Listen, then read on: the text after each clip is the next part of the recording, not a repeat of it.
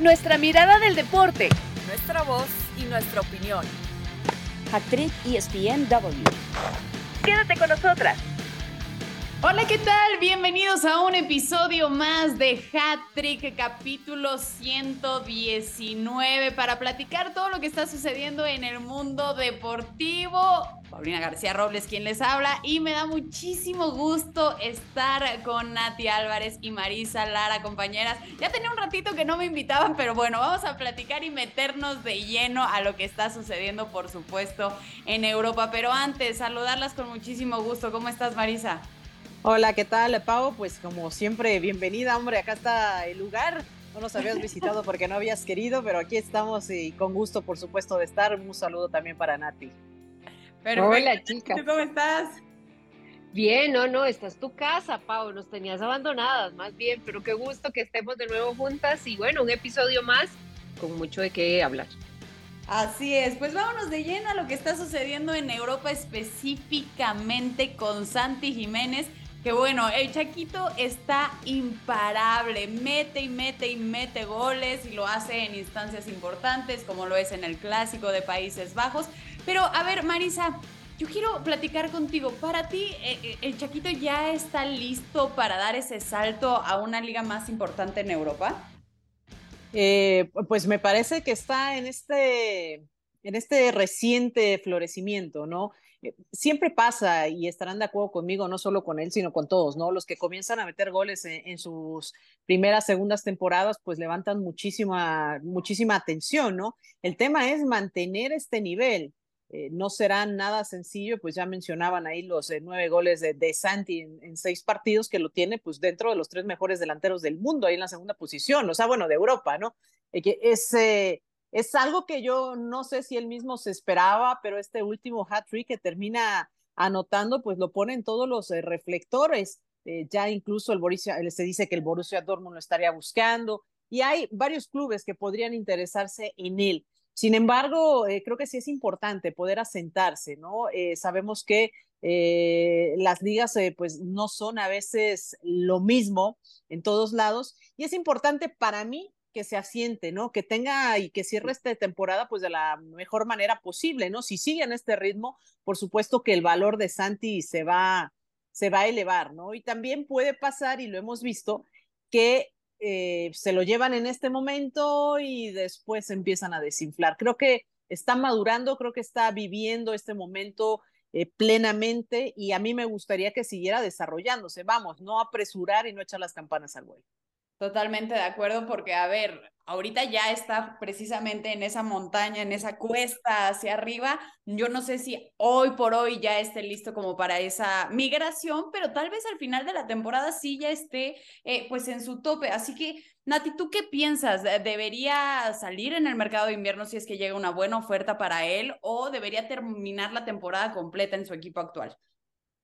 A mí me parece que debería de esperar un poquito y te voy a decir por qué, porque siento que, y hasta el mismo jugador después de anotar ese hat-trick lo dice en estas palabras textuales, dice, puedo mejorar todavía mucho más. Hacer goles no es sinónimo de jugar bien y creo que tengo que seguir pues creciendo en, en, en, mi fútbol. Entonces, me parece que podría esperar un poco más eh, esta primera temporada que le fue tan bien ya. Eh, pues se hacía mucha o mucho ruido, ¿no? De que se tenía que ir, se tenía que ir y él mismo creo que fue, y creo que es una de las fortalezas que él tiene, que está muy bien ubicado, que está, eh, creo que madurando también como, como jugador, como persona, con 22 años, todavía está joven y creo que tiene que ir dando paso a paso y esos pasos firmes. creo que no hay necesidad de correr, creo que eh, después de ya tener la oportunidad finalmente en selección, ser determinante para haberle dado a México la Copa Oro y ahora eh, ir por ese título de goleo la Eredivisie creo que es algo importante y además creo que tiene que dar el siguiente paso que es mostrarse en la Champions.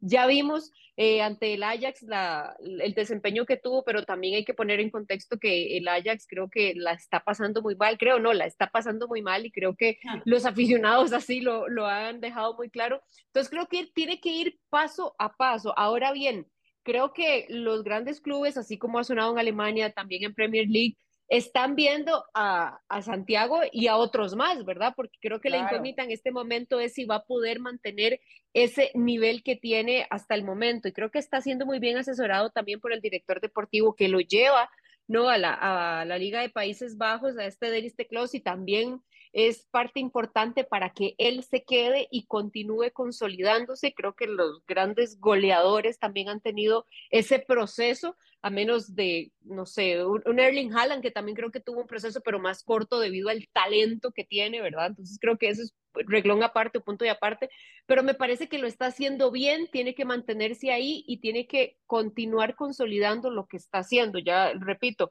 el goleo, exhibirse en Champions y continuar em, teniendo ese nivel grande en Países Bajos.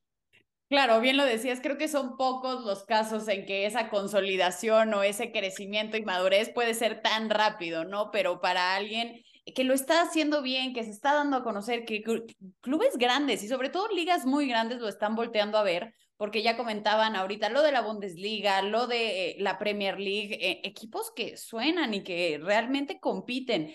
Para ti, obviamente pensando lo que ya decías, Marisa, de que debería de esperarse y debería terminar la, la temporada, pero ¿dónde te gustaría ver a Santi Jiménez jugar? Uy, eh, buena pregunta, ¿no?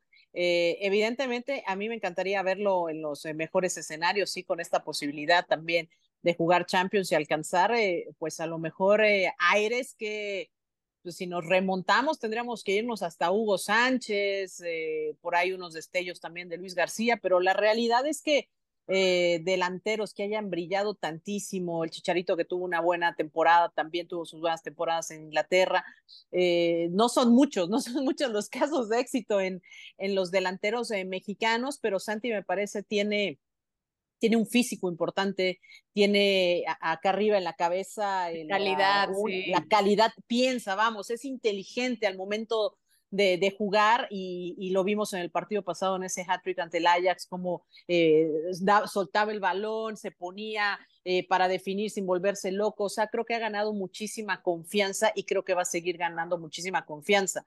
Eh, pues por supuesto que me gustaría verlo pues en, los mejores, eh, en los mejores eh, clubes, o sea, me encantaría, pero tiene que ser, por ejemplo, eh, si llega al gigante el Borussia Dortmund, que el torneo pasado se quedaron como subcampeones, bueno, pues sería interesante también verlo, verlo ahí y sobre todo que pueda con toda esta carga emocional y con toda esta carga pues de compromiso que se exige, ¿no? Porque obviamente si llegas como la estrella, como el 9 al equipo, pues así se te va te va a exigir. Digo, el Borussia que anda buscando, pues siempre es mejor un equipo donde tenga cabida para un eh, centro delantero y, lo, y le permitan jugar que hacerlo, pues a lo mejor en equipos donde tienes que estar peleando una, dos o tres posiciones, porque eso eh, tarde o temprano, pues termina eh, esta pelea relegándote a la banca.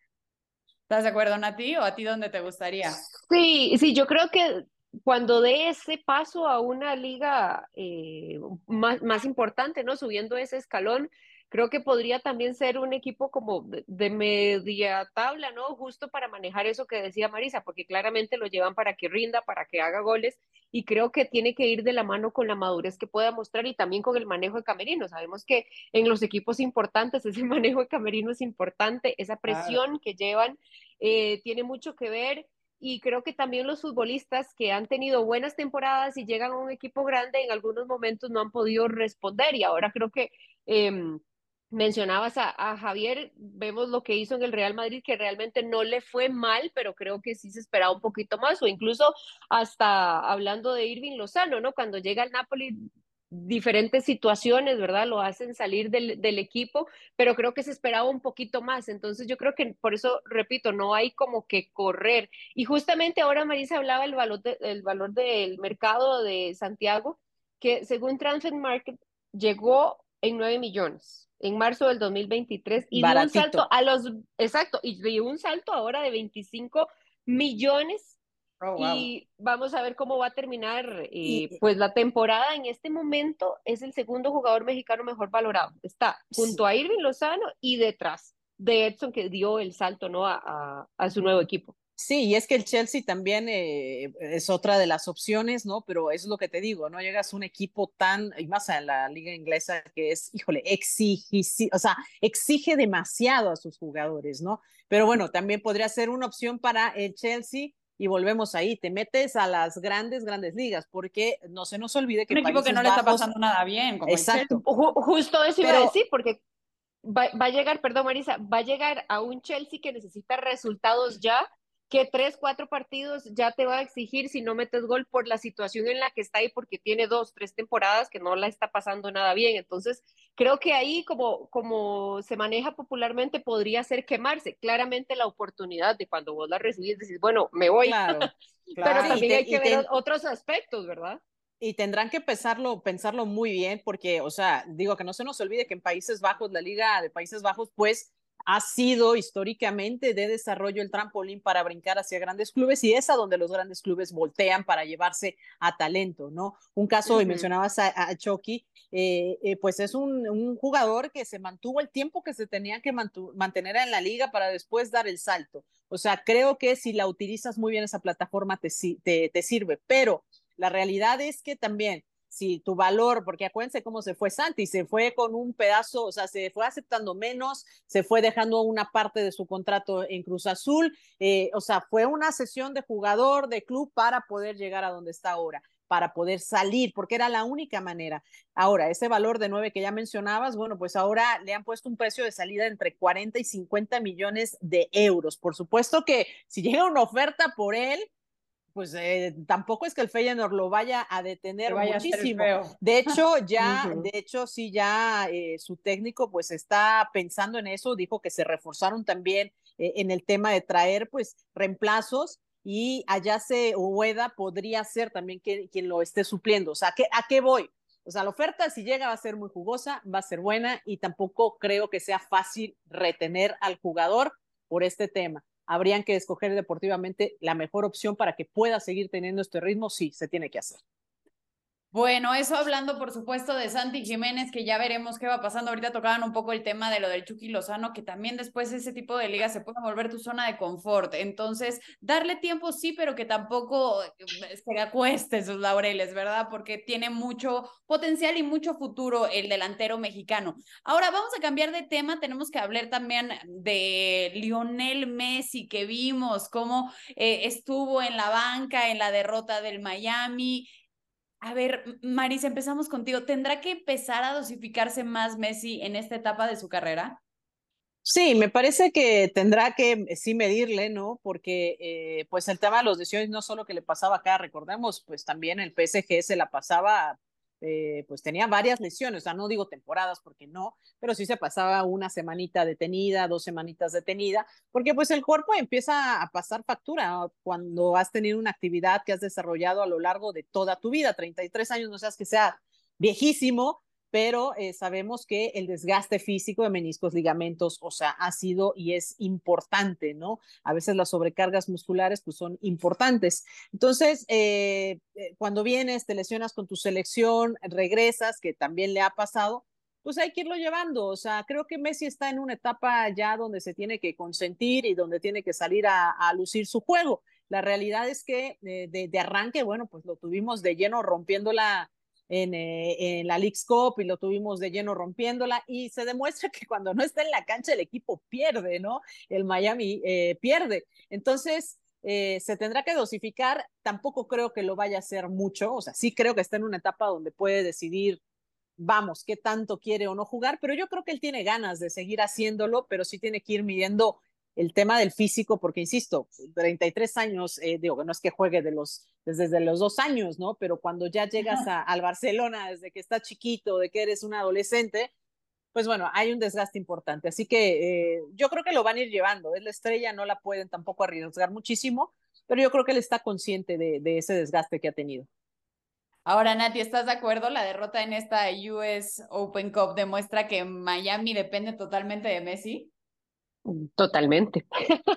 no solo de Messi, recordemos que también no estuvo Jordi Alba y se demostró que el Inter defendió muy mal, ¿verdad? Ante Houston, que lo hizo bastante bien, creo que tuvo el manejo del partido y, y pudo creo que tener ese golpe anímico en la previa cuando finalmente se dio cuenta que Messi no iba a jugar, porque para nadie es un secreto que hace una diferencia, no solo en números, ¿verdad? Porque con Messi, 12 partidos, sin Messi, 5, 11 victorias, una victoria, tres derrotas en esos cinco partidos que el Inter ha estado sin Messi, porque finalmente creo que él aparecía para maquillar algún funcionamiento que no estaba bien en el equipo y también acompañado por sus jugadores. Entonces creo que ahora ellos tienen que acompañarle o acuerparle aún más, porque creo que sí tiene que dosificarse, o sea, ya tiene eh, su edad, el talento creo que le ayuda todavía a tener esas presentaciones, a marcar esos goles de manera eh, impresionante, que solo él con su talento puede hacerlo, pero creo que ahorita el equipo necesita arroparlo más para,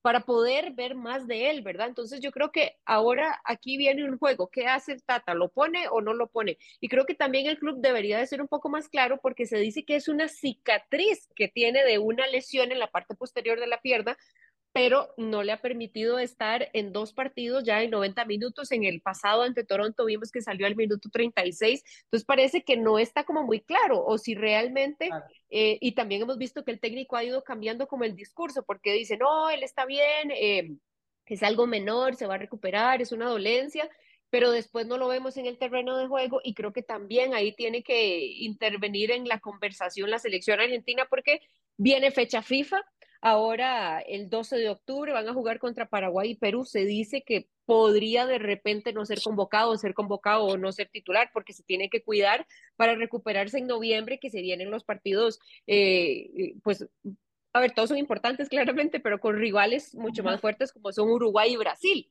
Entonces, y el Inter tiene una necesidad de ganar estos últimos cinco partidos si quiere aspirar al playoff no puede perder, pero necesita Messi. Entonces, creo que lo que vamos a ver en los próximos dos meses va a ser bastante importante y ver qué respuesta va a tener él también, de ver si se arriesga o no se arriesga, si consigue el resultado con el Inter o necesita priorizar su desempeño con Argentina.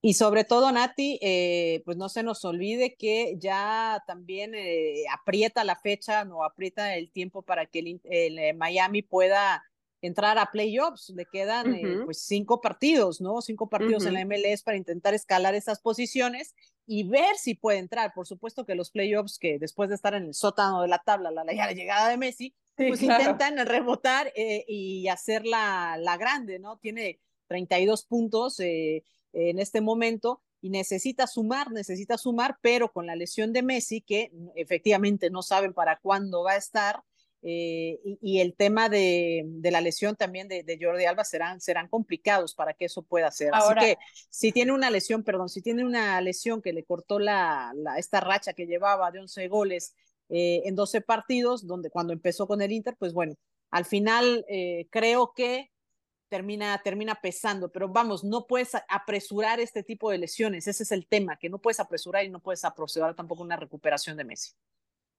Bueno, pues ya iremos viendo qué es lo que sucede con el argentino, pero lo que queda muy claro es que Miami depende de Messi y ya nos los confirmó más de una vez. Así que con esto nosotros vamos a hacer una pausa, pero no se mueva porque regresamos con más aquí en Hattrick. Hat-Trick ESPN. Regresamos al capítulo 119 de Hat-Trick. Marisa Lara, Nati Álvarez y Paulina García Robles, quien les habla para hablar de la Liga MX. Partidos muy interesantes que dan mucho de qué hablar unos por el buen momento que están viviendo y otros que les urge salir del bache en el que están. Y precisamente, pues vamos a empezar con las malas, ¿verdad? que es precisamente Chivas, con la crisis actual en la que está metido Marisa, ¿qué le está sucediendo a Chivas y si tiene con qué salir de ese bache? Pues ya se nos está desinflando Chivas, ¿no? Ya, ya decíamos que era demasiado, ¿no? El, el torneo pasado, recordemos que eh, pues logra llegar a la final, logra o pelearla, termina perdiendo. Y el tema es eh, de la irregularidad, o sea, y no es un tema nuevo para Chivas, o sea, aplica la frase de no importa cuándo digamos esto, pero la irregularidad de Chivas es una constante de los últimos años que le ha costado tremendamente, ¿no? Cuando dependes de dos, tres jugadores eh, es complicado, cuando se te lesiona uno, cuando ya no puedes seguir en esa dinámica y termina pesándote. Y creo que al final eh, le termina pasando pues al, al, equipo de las Chivas, ¿no? Cuando ya tus jugadores que pasan como por buen momento no pueden, eh, no pueden mantenerse, terminan, termina cayendo muchísimo el, eh, el tema de juego por parte del equipo de las Chivas. Entonces, eh, es difícil sostenerlo así, era muy difícil sostener también el ritmo que intentaban llegar desde el torneo pasado, pocos equipos lo consiguen y la realidad es que se va desgastando también una fórmula de Paunovic que ha sido muy criticado por los cambios que ha hecho en los momentos que, que, que ha hecho, el, el, el, ritmo de juego que de repente no le ha dado al equipo y que también señale a, a, jugadores por desempeño, eso creo que no ha caído nada bien dentro del seno de las Chivas, que además sabemos que eh, son jugadores que a veces son susceptibles, ¿no? Al tema de las críticas y eh, me parece, no sé, he escuchado a varios, no está por acá Julia, ¿no? a Julia que, que, que, le va a las chivas, pero eh, eh, hablaban ya incluso de un ambiente que le están pues tendiendo así como bonita la sábana, bonita la camita, para oh. que termine la época. Será complicado porque hablamos de un proyecto que empezó, ya estamos en octubre, todo no estamos en octubre, pero estamos a cumplir un año de que Paunovic llegó a, al equipo de las Chivas y llegó con todo este proyecto detrás con Fierro, ¿no? Es decir, eh, se habla de que pudiese estar en la tabla, sí, la derrota ante la, la, América fue dolorosísima y quizás a otro técnico en otro momento le hubiera costado. Entiendo que las Chivas intentan mantener y respetar este proyecto que se, se va a cumplir de un año. Eh, se ve complicado, la presión mediática es mucha, pero se vienen partidos importantes donde eh, pues, la sí, de la afición que, también. Pues siempre, ¿no? La afición siempre me parece es una de las más inconformes por parte de, de los equipos y de las que más está insistiendo, ¿no? Digo, se enfrentarán ante Toluca, este fin de semana que viene jugando muy bien, que viene haciendo las cosas muy bien en la zona delantera y, y, se ve complicado el encuentro. Y de eso se termina apretando, ¿no? Conforme van pasando las fechas. Así que ya decías el clásico ante el Atlas, que pues empiezan a, a, a doler. Creo que pasa por eso, Pau. Se ha desgastado ya un poco la fórmula de Paunovic, las formas, y, y, y creo que por ahí ya el descontento de los jugadores empieza a mostrarse. Nati, precisamente ahorita lo que comentaba Marisa, va por el tema de jugadores, va por el tema del técnico, ¿qué está pasando? Porque, a ver, de haber llegado a la final, a empezar el torneo en la parte arriba de la tabla, a como los estamos viendo, es mucho el cambio. No, totalmente. Y yo creo que pues hay que revisar qué es lo que está pasando, porque creo que también en actuaciones individuales algunos jugadores no están en el mismo nivel que estuvieron en el torneo pasado. Y yo creo que aunado a eso, el discurso que parece que no está calando, ¿verdad? Y yo creo que es más fácil corregir cuando se gana y si vemos los últimos resultados es algo que no ha podido hacer Chivas. Entonces, eh, yo creo que se tiene que hacer una revisión exhaustiva, si no es que se ha hecho, ¿verdad?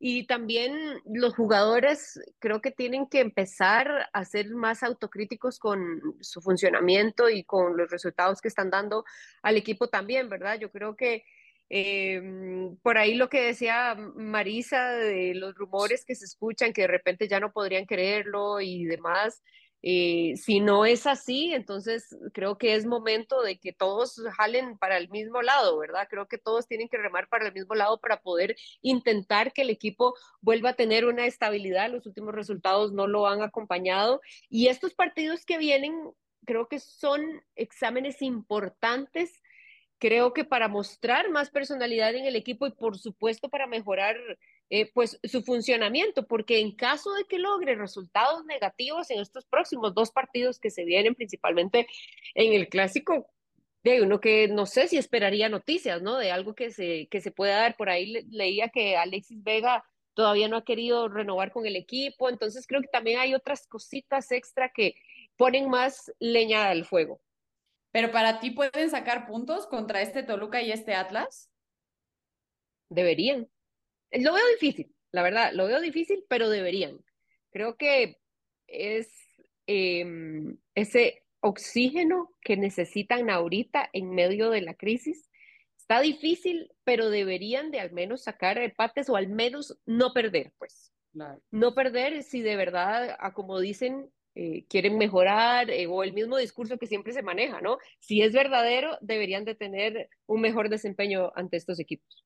Y no se nos olvide, Pau, también eh, el tema de las eh, lesiones, ¿no? Eric eh, Gutiérrez, él sale lesionado del partido del martes ante Mazatlán, que ya decíamos que, que pierde, y bueno, se vino todo esto, lo de impugnar el partido, que por si alineación indebida y todo este rollo que hubo a lo largo de la semana y cuando que involucraba la señora Federación, bueno, pues, pues presenta a Gutiérrez una ruptura parcial de la fascia plantar izquierda Así que, bueno, pues empieza su recuperación, pero su regreso a, las canchas también está pendiente, ¿no? O sea, es decir, este tema también eh, médico y de que van teniendo lesiones constantes, es parte, es parte del fútbol, pero bueno, son elementos que se van, se dejan de sumar, ¿no? Se dejan de sumar al ataque, se dejan de sumar en el medio campo para el equipo y terminan siendo bajas que, pues sí, terminan pesando. Eso, eso también es importante. Bueno, y de Guadalajara viajamos a la Ciudad de México para hablar del clásico capitalino, que sin duda es el partido que más llama la atención este fin de semana. Marisa, a ver, ¿cuál es tu pronóstico y por qué? Va a estar re bueno el partido. Va a estar bueno. Va a estar, va a estar, va a estar muy, muy bueno el partido, la verdad. Eh, eh, hacia, poco hablaba justo del tema.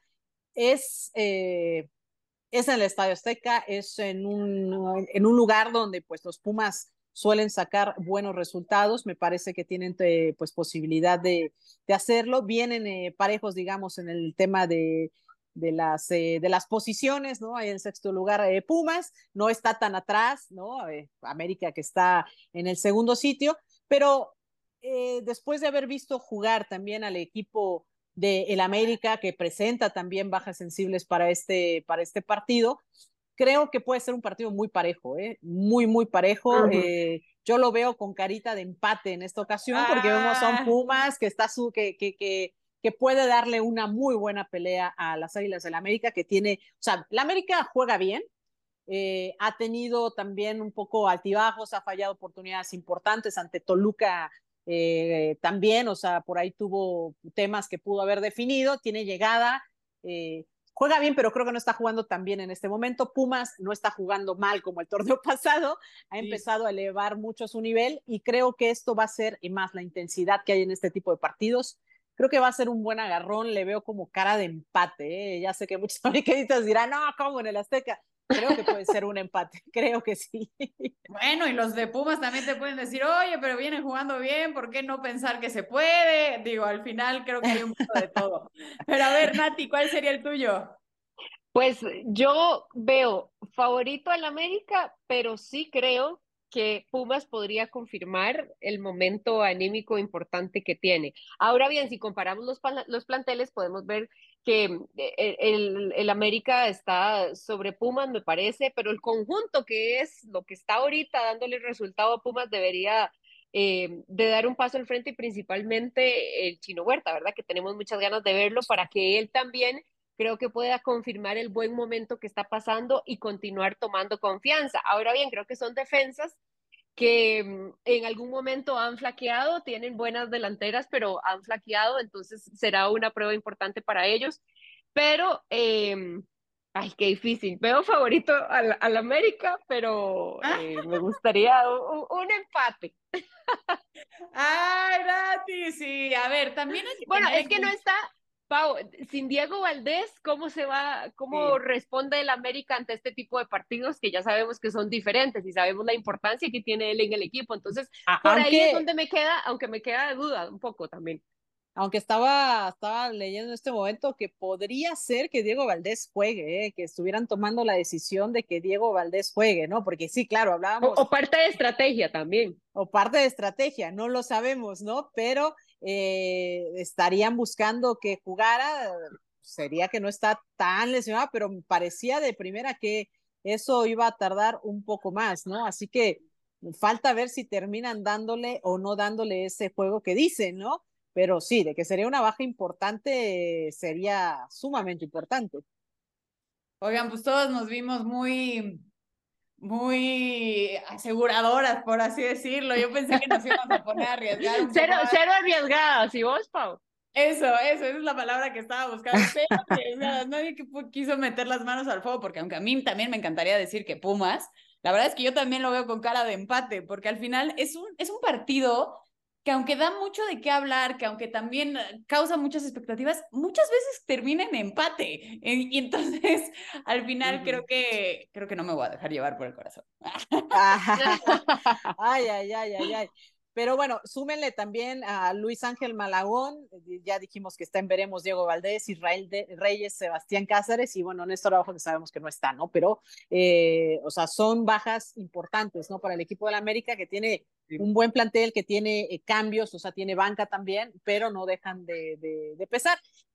El tema con Pumas sí es que de repente la chinomanía ha sido ha sido importante, ¿no? Pero hay que, hay que jalar, con todos parejos. Me da mucho gusto que el chino la esté rompiendo, que haya recibido minutos en Pumas y juego y confianza, cosas que no recibió en las Chivas y, acá, y que acá haya venido a demostrar pues el gran talento que, que tiene, ¿no? Este jugador mexicano. Pero eh, sí, creo que las bajas van a ser importantes. Yo sí me sigo manteniendo, mi querida Pau, con un empate en el partido.